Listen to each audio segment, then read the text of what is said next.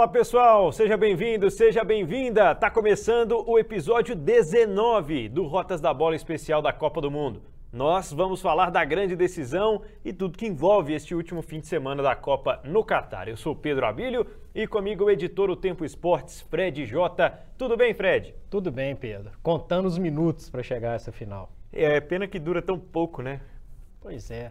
Mas acho que isso faz parte do encanto da Copa. Verdade. Se tivesse a Copa todo ano, de dois, dois anos, como já pensaram, inclusive, É. perderia exatamente esse encanto, essa, esse frisson que a Copa do Mundo causa nas pessoas, né?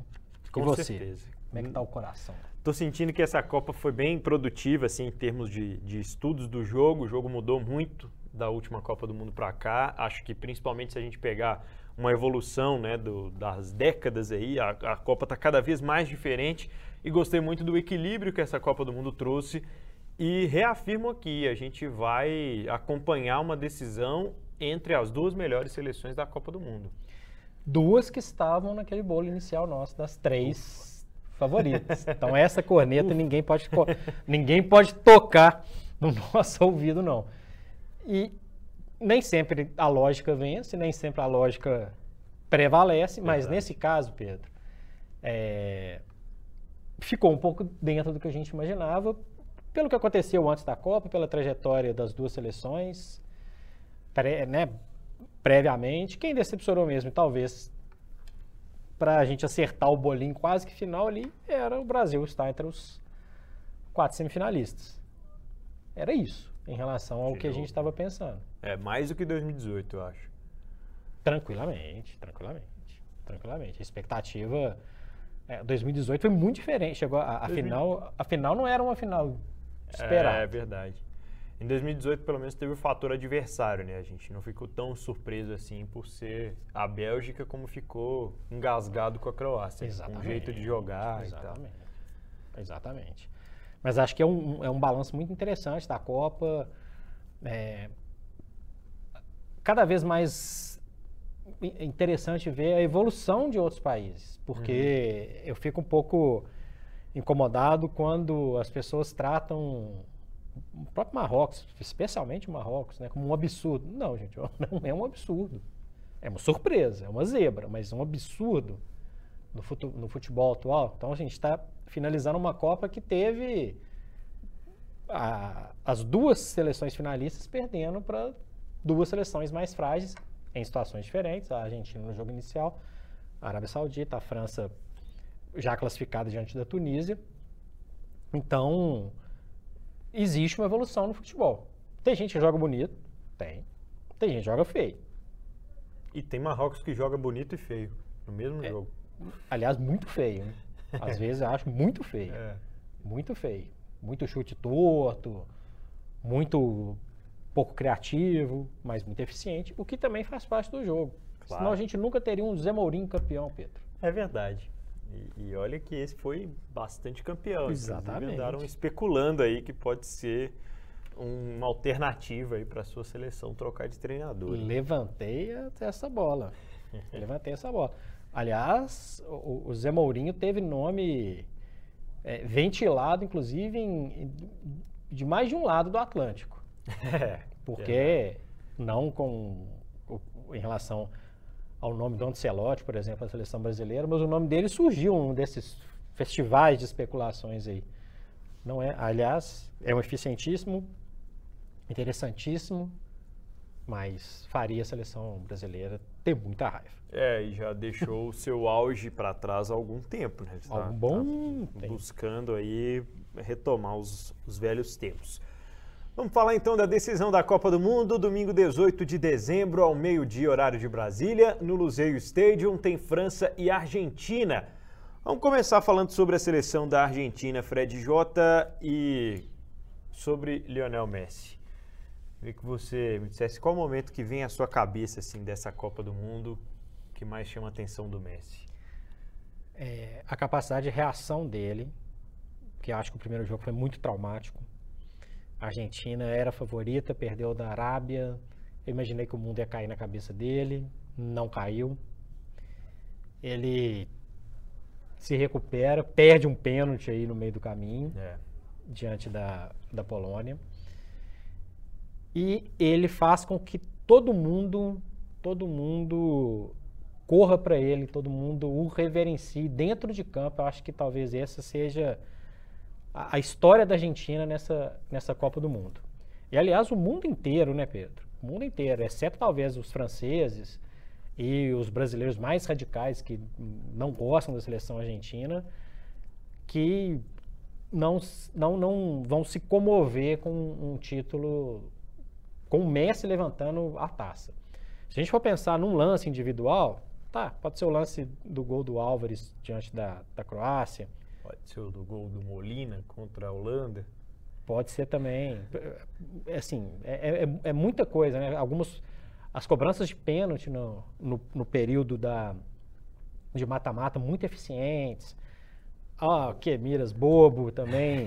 É Isso entrou pro, pro já, né, pro para a história do, dos mundiais. Eu fico tentando aqui pensar e pensar. É, tem é, é, é, a Copa do Messi. Uhum. O Mbappé joga, joga muita bola, joga demais, mas é a Copa do Messi. Tem mais lances Messi nessa Copa. Né? Ele assumiu o protagonismo ele misturou lances do Messi mais maduro, de acalmar, de chamar a responsabilidade, de mexer com a torcida, com o Messi de 2011, 2012, quando ele sai enfileirando lá. O, e quem estava marcando ele no lance da Croácia era o Guardiol, que tem quase que a metade da idade dele. É. Então, eu acho que o, o pacote Messi é o que eu mais lembro chegando nessa reta final. Não dá para falar de um lance. Eu acho que o pacote. É, o, o, fator Messi é, é, um diferencial enorme, é muito legal.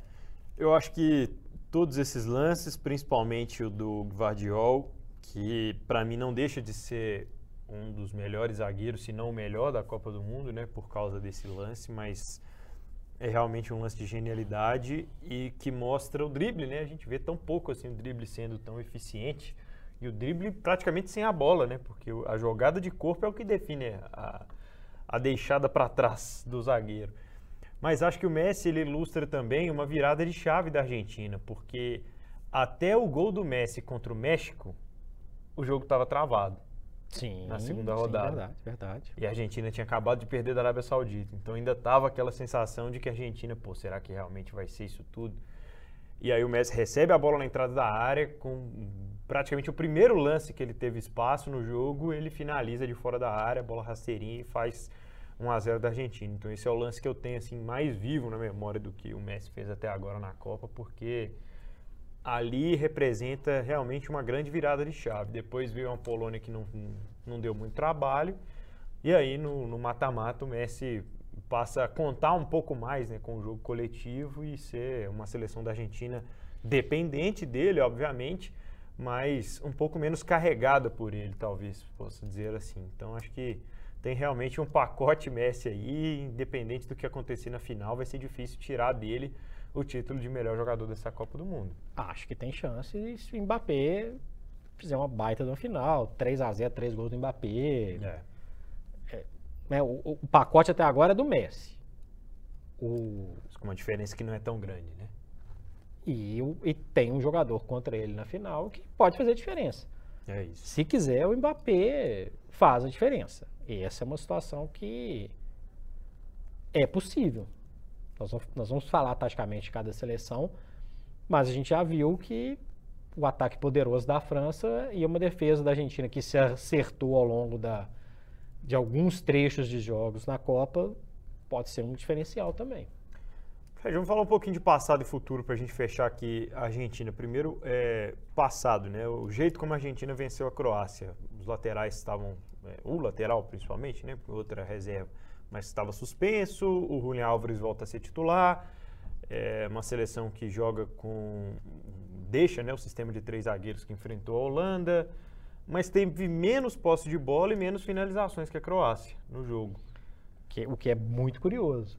Para quem olha o placar, né? Mais uma um, mitos do futebol que, que caem todo dia, né? Às vezes as pessoas não prestam atenção nisso, mas é uma grande verdade. Sabe que é um grande mérito da Argentina, na minha avaliação, Pedro? Hum. O treinador. O é. Scaloni, ele mexeu na seleção da Argentina várias vezes ao longo da Copa. Verdade. Imperceptível às vezes para quem vê o jogo à distância, para quem não, não entra ali no detalhe, que eu gosto muito de, de perceber. Ele tira peças que não funcionaram, a gente já falou sobre isso, sobre o Lautaro, por exemplo. Ele põe o McAllister, ele põe o, o, o Álvares, ele muda a estrutura lá atrás, ele mexe nos zagueiros, ele mantém de ponta a ponta poucos, assim, se a gente for contar, né? Curiosamente, o Otamendi Verdade. faz uma Copa né, de dois zagueiros hiper criticados antes da Copa, eu lembro do Maguire e agora do, do Otamendi, ótima Copa dos dois. Uhum. O Otamendi é, é destemperado, a gente sabe, ele pode fazer alguma lambança. Mas acho que o maior mérito é o Scaloni entender o que, que ele tem em mãos. Eu posso colocar essa, essa peça aqui, eu posso recuar essa aqui, eu posso reforçar aqui atrás, eu posso povoar o meio, eu não preciso povoar o meio. E aí, esse é o mérito dele. Esse é o mérito dele. Ele, ele nitidamente estudou a Croácia. Para ele usar as peças melhores que ele tinha ali, a ponto da Argentina fazer um 3 a 0 categórico. Tranquilo. Né? Tranquilo. Então, essa é, essa é a grande questão.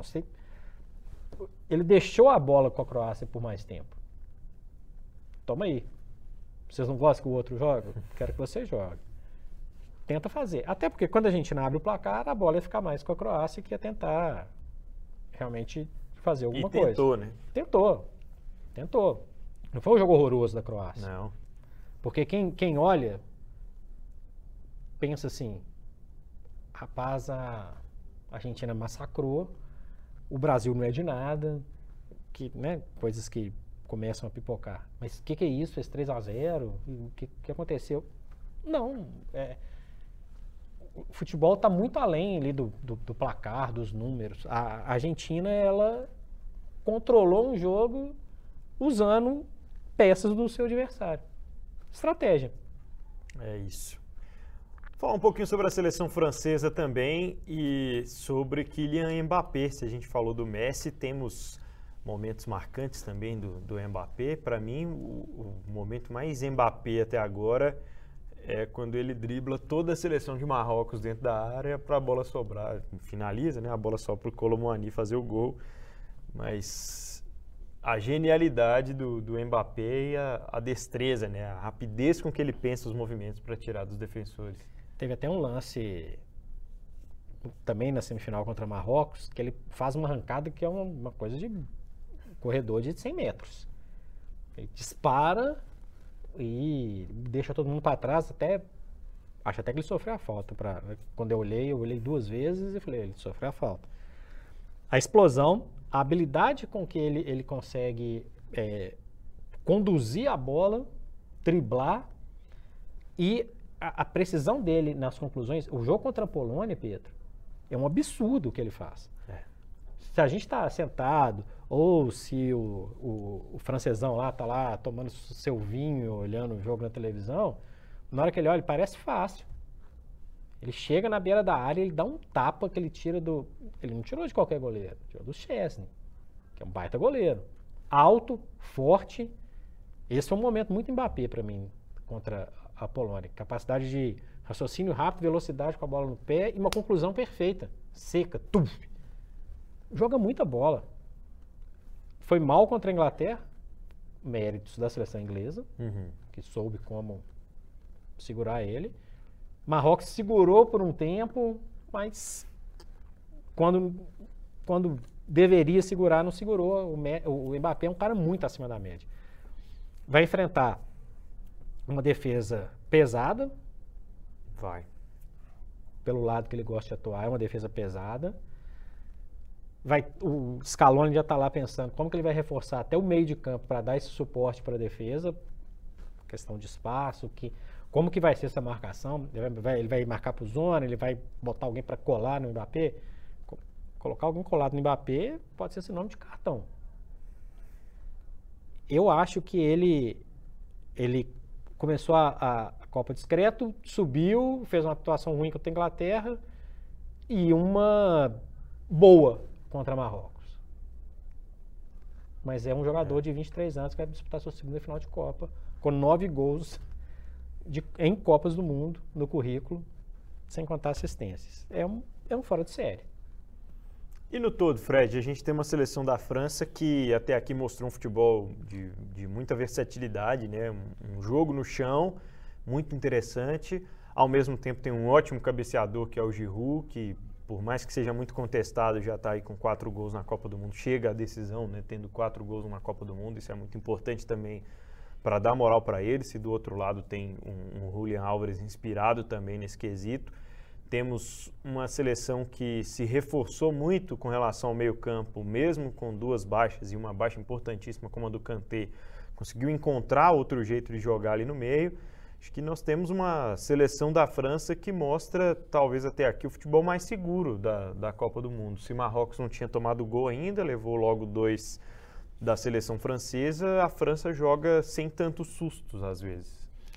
Eu queria ressaltar aqui alguns jogadores que não ficam numa numa numa lista dos mais vistosos, mas são jogadores fundamentais. O que o Rabiot jogou e o que o Griezmann jogou nessa Copa até aqui é de tirar o chapéu. Uhum. É de tirar o chapéu. E aí está uma característica tática importantíssima, mérito do Deschamps, que consegue montar uma seleção, esquece os desfalques, esquece, né? Você falou de dois no meio, mas tem um no ataque que não jogou a Copa. Poderia até estar jogando, treinando, tal, que é o Benzema. Ele monta a equipe dele de uma maneira que traz uma segurança, uma qualidade o tempo inteiro. A França correu o risco mesmo diante da Inglaterra, mas É. nunca teve atrás no placar. Verdade. Né? Correu riscos da partida ir para prorrogação e é outra história, mas nunca esteve atrás do placar. Uma seleção é, bem postada na defesa, com opções diferentes. A gente vai falar um pouquinho depois sobre os reservas, mas entra um, sai outro e manteve um padrão. E esse padrão é muito importante. Um meio de campo que é, se perde o motorzinho que é o Kanté, um, um jogador de marcação, mas que não é o, o Maquelele, né? não é um volante-volante, abre mais ainda a qualidade. Impressionante como, de tempos em tempos, a, a França coloca para todo mundo ver volantes que têm uma qualidade imensa na marcação, que, sabe, que sabem chegar no ataque e que sabem jogar. Mentalidade muito diferente, né? É, um- é uma coisa que já vem lá de trás. E Vem de uma força física também. É o é é uma história, por exemplo, que vou voltar lá atrás, Tiganá, que depois inclusive foi treinador. Ele era o- esse motorzinho nas seleções de 82 e 86. Vieira, um tempo depois, monstro, monstro. A França, ela tem um padrão de jogo. É, é, é estranho às vezes a gente não debater, né? Ah, o futebol francês. Muito porque o campeonato francês é, é- o nível dele não é tão bom. Mas a seleção é muito boa há um bom tempo.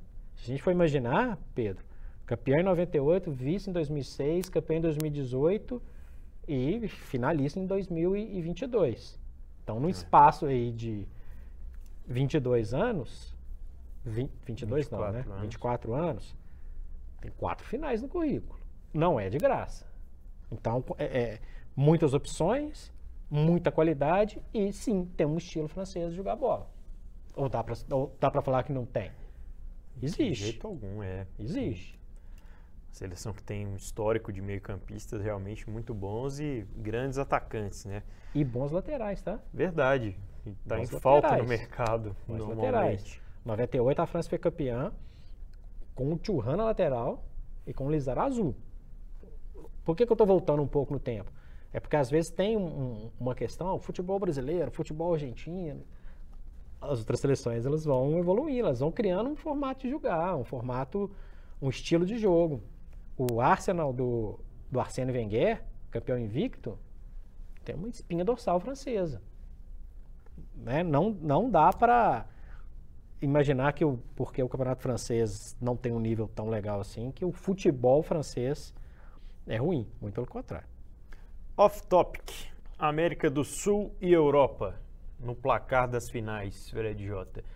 Lembrando que só América do Sul e Europa fizeram finais de, de Copa do Mundo mas algumas vezes entre só europeus ou entre só sul-americanos.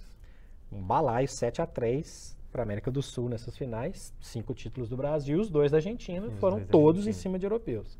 Só o Uruguai que ganhou em cima de, de sul-americanos, né? Na conta, na conta de títulos, dá mais a Europa do que a América do Sul. Mas o, o que a gente vê é o número, é o curioso, mas o fato é que estão se completando 20 anos do último título de um sul-americano diante de um europeu. É. E que nesse último trecho, né, de 20 anos para cá, três finais entre europeus e uma vitória europeia em cima da América do Sul.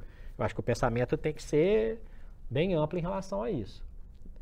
E lembrando também que esse pacote inclui também seleções que chegaram ou uma vez só ou poucas vezes a final. Suécia em 58, Brasil amplamente superior. 62 a própria Tchecoslováquia, que nem existe mais, mas já tinha feito uma outra, uma outra final de Copa. Não estou desmerecendo, é só um comentários, curiosidades que a gente traz nesse momento de, de números. O futebol europeu continua colocando seleções diferentes no caminho. A América do Sul não. Então é. a gente vê a Croácia, a gente vê um surgimento de uma Bélgica, nunca chegou na final, mas tá ali. Tá brigando. A Holanda chegou mais, mais uma vez. Eu acho que é o momento de repensar um pouquinho. Esse número pode, pode diminuir. Vai diminuir eh, na Argentina e França? Não sei. Mas é uma possibilidade. Daqui para frente, né, certamente teremos que evoluir muito se a gente quiser alcançar o, o, poderio que tem hoje a Europa, acho que principalmente pela economia, né? Consegue investir e formar o futebol desde muito mais cedo. Bom, esse é o momento em que nós vamos montar aqui a nossa seleção para essa final com Pedro Deschamps e Fred Scaloni, para a gente defender aqui as posições, posição por posição, lembrando que é, a França costuma jogar com dois volantes, né? dá para dizer que o Rabiot é mais um, um volante, mas é um meio campista, e a Argentina ora tem dois volantes, ora tem quatro no meio campo, ora reforça o ataque, mas a gente vai com base nos mais usados até aqui na, na Copa do Mundo, com exceção é, para colocar o Julian Alves, eu tive que tirar o Lautaro Martinez, né? E aí já é uma, uma escolha que acredito que vai se repetir nessa decisão, mas a gente pode discutir esse ponto também. Mas começando pelo gol, Fred Jota, você escalaria de Bu Martinez ou Hugo Lohri para o seu time? Lohri. É, eu, eu acho também. Mais, mais importante para a seleção como um todo, mais experiente, foi super decisivo, inclusive na semifinal, fez uma defesaça quando o jogo não estava re resolvido. Foi importantíssimo diante da Inglaterra. O Dibu foi importante no, em alguns momentos, mas acho que é um goleiro inferior tecnicamente ao Lohri. O meu lateral direito, Fred, é o Koundé. Eu gostei do gol do Molina, foi bem, mas é, defensivamente acho que foi muito bem também, mas o, o Koundé talvez tenha tido uma participação até discreta em certos momentos, mas porque ele e o sistema defensivo da França conseguiram fazer essa seleção um pouco mais equilibrada. D. Não tem que discutir. Jogador importantíssimo, uma válvula escape da seleção francesa, um jogador firme na defesa. Talvez o melhor jogador da defesa francesa na semifinal contra o Marrocos, inclusive. Verdade. Jogador mais seguro, o que preencheu espaços, um jogador mais completo que o Molina também. Só que o Varane também foi muito bem contra o Marrocos. Vinha fazendo uma Copa do Mundo discreta, mais uma vez por esse mesmo motivo, né? A França um pouco mais segura. Foi exigido em alguns momentos, claro, mas ele foi muito bem, né, também contra a seleção marroquina na semifinal. E do outro lado, o Cristiano Romero, que foi o cara ali desse sistema defensivo em boa parte dos momentos com a Argentina. Olha, é, eu vou no Christian Romero, Cuti Romero, porque a não mudou tanto, tanto, tanto, e ele foi um jogador que se manteve naquele, não posso dizer que num bom nível. O Varane é um baita jogador, baita jogador. Essa é uma disputa acirrada, né? Temos aí um Tottenham e Manchester United aí, nesse caso da Tottenham. pela regularidade. Num setor complicado. E a zaga pela esquerda com o Pamecano voando, né? Acabou ficando fora da semifinal por, por causa de uma, uma indisposição, estava muito gripado, teve situação com o Rabiot também. Mas o Pamecano ou o Otamendi? Eu vou no Otamendi, vou surpreender todo mundo aqui. O Pamecano jogou muita bola. Ele é, melhor, ele é um zagueiro melhor do que o Otamendi, não tem dúvida disso. Mas a superação do Otamendi, que é um cara que ele, ele impôs muito respeito, calou boca de crítico e foi importante para dar aquela firmada de segurança do perfil dele. Eu posso estar falando isso e ele, com um minuto da final, ele levanta alguém lá, expulso e joga isso por terra. Mas ele foi um jogador importante. Muito Bom, importante. Na lateral esquerda da Argentina temos Marcos Acunha, que teve também né, o seu período suspenso aí na, na semi, mas é o, o titular da posição. Do outro lado, imagine você, seu irmão começa jogando a Copa do Mundo, se machuca. Com 10 minutos, né? Com 10 minutos de Copa praticamente, você assume a titularidade, faz gol na semifinal e, e é decisivo. Não tem o que falar, né? Theo Hernandes com o pé nas costas, jogador importantíssimo. E podia ser reserva. Hein? Podia ser reserva. Um jogador ofensivo, habilidoso, outra válvula de escape, né? assim como com o DE. Esse é o Theo, tranquilo. Para mim, outra boa disputa é quando a gente entra no meio campo, entre os volantes, volantes ali, Enzo Fernandes e Tchouameni. Tchouameni. Tchouameni jogou muita bola. O que, que, é isso? O Enzo é um dos destaques da é. Copa também. É uma, é uma revelação da Copa, a gente pode dizer assim. Uhum. Mas o Tchouameni, muito acima, muito acima da média. Muito habilidoso, fez gol importante, é, marcação firme. E é, e é, um jogador que tem uma qualidade, a meu ver, melhor de saída do que o Enzo. Boa. Aí chegamos ao segundo homem de meio campo ali, né? Porque às vezes o, o Macalester chegou até a jogar com outros dois, né? Então às vezes ele ficava um pouco mais aberto, mas dá para dizer que é o segundo homem ali. Macalester ou Rabiot? Rabiot. Rabiot, ele, ele é um é o esteio ali do meio da França. Que foi. Ele é um jogador de segurança. Ele é um jogador que ele consegue é, ditar o ritmo várias vezes. É um jogador muito importante para esse esquema do, do Deschamps. Tanto que sem ele, Marrocos arrumou alguns espaços na semifinal. É, é o Rabiot. O McAllister tem muito, tem muito valor. É um jogador de gol, de gol importante, mas não dá para para comparar. O Rabiot é um cara que, para a equipe como um todo, ele é muito mais importante do que o McAllister é para a Argentina. E agora a gente chega numa posição que temos um dos destaques também da, da Copa do Mundo, o Antoine Griezmann, né? Porque passa a fazer uma função diferente. Muito se falou do último jogo para cá sobre a participação defensiva dele na semifinal contra Marrocos. Tem cena do Griezmann desarmando na pequena área no jogo contra a seleção marroquina. Do outro lado está Rodrigo Depou, que é um jogador com uma, uma característica de mais força física também, mas acabou se mostrando muito veloz e, e ágil quando foi necessário passar do meio campo também para frente. Griezmann. O Griezmann se reinventou nessa Copa. Ele, ele foi perdendo o protagonismo dele como um jogador de frente.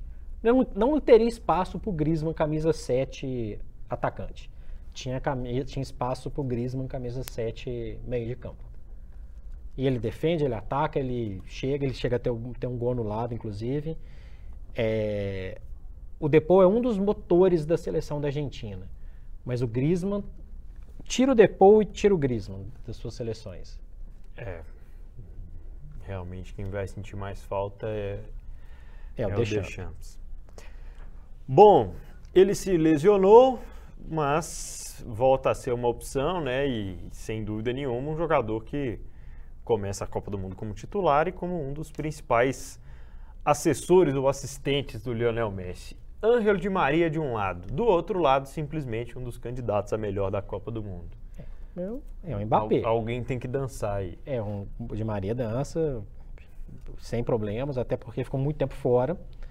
O Mbappé, não precisa ficar falando Mbappé aqui. Esse aí. esse aí é, é tá, tem duas, né? Muito fáceis nessa, nessa disputa, e uma delas é o Mbappé. Porque eu não quis colocar eles na mesma. Eu ia fazer isso, mas. Era cruel, né? Era cruel demais. Os dois merecem estar nessa seleção. Dembélé tem simplesmente o Messi. Pois é, que dó do Dembélé, né? que dó do Dembélé, né, coitado? É, não, não tem nem o que se discutir em relação a isso. Mas uma boa discussão talvez para o ataque com Julian Álvares, a força da juventude, ou a experiência do Olivier Giroud, a sua altura, a versatilidade, mas nada que o Álvares não possa compensar aí com o passar do tempo. Mas hoje, Fred, nessa decisão da Copa no domingo, Álvares ou Giroud? Julian Álvares. jogador mais leve, mais habilidoso. O, o Giroud é, é, é muito importante. É muito importante. O Giroud tem quatro gols nessa Copa. Verdade. Assim pra... como o Álvares, né? Pois é, mas é porque o Álvares a gente esperava fazer alguma coisa. O Giroud tinha uma expectativa que ele ia passar em branco de novo. Tinha expectativa que ele fosse reserva. É que ele nem pode. Aliás, é, jogasse. ele nem, talvez nem jogaria. Eu vou de Julian Álvares pela pela qualidade técnica com a bola no pé que ele tem mais do que o Giroud. Mas o Giroud não é um perna de pau, muitíssimo pelo contrário. Eu acabei de falar do perfil de, da, da seleção francesa histórico, de jogadores que, né, que, que foram, que cresceram, e o estilo de jogo francês tão valorizado, o Giroud tem mais gol do que o Henry, né? Ah, fez vários, não, não interessa. Tem mais, tem mais gols. Eu não sei se você chegou a ver, mas a Federação Francesa publicou um vídeo essa semana do treino dos treinadores. E o, o Didier Deschamps faz por dia uma hora de prancha. Aquele exercício em que você se deita ali apoiado nos braços para fortalecer o, o core, né, o abdômen. Uma hora de, de prancha todo dia com o Didier Deschamps. Mas nessa disputa eu não sei se o Scaloni está fazendo mesmo, mas eu acho que eu ficaria com, com o Scaloni por tudo que ele fez de reinvenção a essa Argentina, viu, Fred? Eu vou de Scaloni também, porque ele remontou e reconstruiu a seleção ao longo do período. O Deschamps tem a seleção mais na mão já tem uma. Perdeu jogadores importantes, claro, mas ele tem um time mais na mão. Quem teve que, que fritar o coco ali mais vezes foi, foi o Scaloni. E eu não aguento uma hora de prancha, não. Muito bem. Lorri Cundê na lateral direita, Romero e Otamendi a zaga é argentina, Theo Hernandes e Chouameni, com Rabiot, Griezmann, Mbappé e Messi Álvares no ataque e Scaloni no banco. Essa é a seleção do Rotas especial da Copa para essa decisão. Veremos, veremos. Depois quem a gente ainda vai repercutir, né? ainda tem Rotas da Bola na Copa para falar sobre o, o balanço geral Exatamente. da Copa do Mundo, mas certamente muitos desses caras aqui estarão nessa, Tranquilamente. nessa seleção geral também. E sobre os substitutos, Fred, você ficaria com mais satisfeito aí se tivesse as opções do Scaloni ou do Deschamps? Do Deschamps. Tem o Camavinga, que é um baita jogador. Tem o Coman, que é um jogador importante. Tem o Pavá, que é um campeão do mundo. E tem estrela do Colomani, por exemplo, um cara que dá um toque na bola e faz gol. Tem o Fofaná, que não fez uma boa final, mas é um jogador que você pode contar com ele ali. Sim.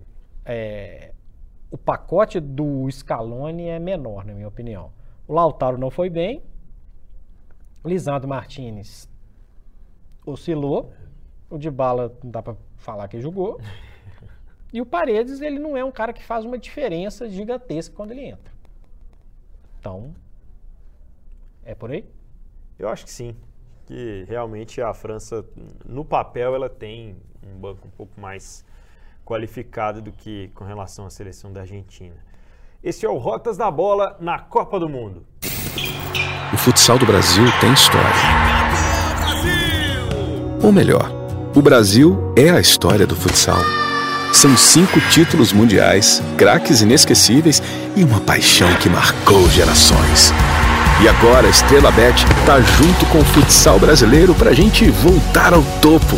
Estrela Bet orgulhosamente patrocinadora master da seleção brasileira de futsal. Vamos juntos em busca da sexta estrela. Fred, ouvintes e espectadores do Rotas, no sábado, meio-dia, no Califa International, teremos Marrocos e Croácia. Quem é melhor na decisão pelo terceiro lugar, Fred? Uhum. quase que um empate técnico aqui, viu, Pedro? Inclusive, eles, eles Desde o, do, da pausa aqui? Tá.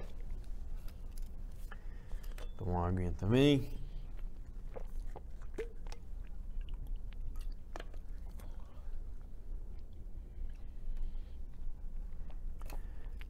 Três, dois instantes. Calma lá. Pera aí. Voltando então em 3, 2, o último é o número 1. Um. Muito bem, e no sábado, no International, no Califa International, meio-dia, horário de Brasília também, Marrocos e Croácia disputa pelo terceiro lugar. Você tem um favorito, Fred? Eu diria que tem um empate técnico. Inclusive, quando eles se enfrentaram, já se enfrentaram, teve um empate. Com perfis de jogo diferentes. Menos, digamos, ousados, ambos. Uhum. Muito defensivos e, e eles se equivalem é, numa formação defensiva que é um pouco mais forte. A Croácia tem uma possibilidade ofensiva maior do que Marrocos oferece, em termos de qualidade, em termos de perfil de jogo mesmo. É, Marrocos se defendeu várias vezes melhor do que a Croácia nessa Copa. E tem o fator empolgação. É uma balança, é um empate técnico mesmo, diria. Porque um é melhor aqui, outro é melhor aqui. A torcida do Marrocos vai vibrar demais com o terceiro lugar. Da Croácia, indiferente. Então é um pacote que é muito equiparado. Muito equiparado. Não, eu diria que não tem um, um favorito destacado. Talvez pela empolgação, se tivesse que apostar em uma, no Marrocos. É, e você? Eu, eu tô por aí também. Eu aposto que a seleção marroquina é, mostrou uma organização um pouco melhor na hora de criar, na transição, porque as duas seleções, com exceção a semifinal, para o caso da Argentina, jogaram mais sem a bola do que com a bola, né? Tiveram adversários que ficaram mais com a bola, mas eu gostei mais do contra-ataque marroquino e gostei do que a seleção de Marrocos apresentou enquanto um meio-campo construído, né? enquanto um meio-campo estabelecido. Para mim, a dificuldade maior da Croácia foi fazer a bola chegar ao ataque na maioria das vezes. Quando conseguia fazer, quando o Modric consegue trabalhar, ele tem ali um, um, Kovacic, ele tem ali um, um Perisic para encontrar, então é um jogo que funciona também. Mas a seleção do Marrocos foi mais compactada, foi, foi uma seleção mais compacta, os jogadores se aproximam mais, tabelam mais. Acho que o, o grande pecado foi a finalização, né? Que, que às vezes é péssima, né? É, que deixou a desejar nesse quesito. Mas diria que a seleção marroquina me agradou um pouco mais do que a Croácia no histórico da Copa até aqui. Então, no nosso palpitômetro é o Marrocos. Para mim, Marrocos, Fred. Agora fala aí, França e Argentina. Argentina. O meu palpitômetro é Argentina. É Marrocos no sábado e Argentina no domingo. 50,5% para a Argentina, porque ela tem o Messi e a diferença aí, 49,5% para a França. Mas é muito aberto. É muito aberto. É, é uma aposta difícil. A gente vai voltar depois e a gente vai falar muito sobre isso, mas é é uma das finais mais atraentes dos últimos anos. Com certeza. Dos últimos anos, nas últimas Copas, na verdade, né? Porque França e Croácia uma diferença grande em 2018, Argentina e Alemanha 2014 não era uma, uma final que enchia os olhos. É. É, tinha a história do 7 a 1 mas não era, nossa, que hiper final. Eram equipes mais pragmáticas. 2010 tinha o perfil de jogo da Espanha contra a Holanda que era um pouco trava jogo e a Holanda não era aquela Holanda vistosa. Se for voltar o tempo aí, vai demorar para ter uma tão, tão empolgante. 2006, a Itália compacta, fechadinha, não era tão vistosa quanto a França com Zidane. 2002 tinha um buraco entre Brasil e Alemanha. O Brasil era bem melhor, na minha opinião. Uhum. Tá difícil, hein? Se a gente for voltar aqui, nós vamos encerrar. Não, não vai ter rotas da bola para contar a casa. É verdade. Mas é final de Copa do Mundo e aí essa empolgação toda certamente vai se transformar num grande jogo. Pessoal, Rotas da Bola, episódio 19, falando dessa grande decisão do fim de semana decisivo de Copa do Mundo. A gente volta né, nessa série especial para analisar, fazer balanço aí dessa Copa do Mundo, o que foi o Mundial do Qatar em 2022. Nós estamos em otempo.com.br, no seu agregador de podcast preferido, e claro, através do youtube.com barra o tempo com imagens. Valeu, Fred, até a próxima. Até a próxima, lembrando que esse, especialmente, foi um videocast, podcast um pouco maior, que o assunto merecia ter um padrão extra, certo, Pedro? Com certeza. É isso. Cobertura da Copa O Tempo Esportes. Oferecimento estrelabet.com. Apostou, ganhou. Apoio Iveco Deva e Atacadão das Tintas. É tinta, o Atacadão resolve.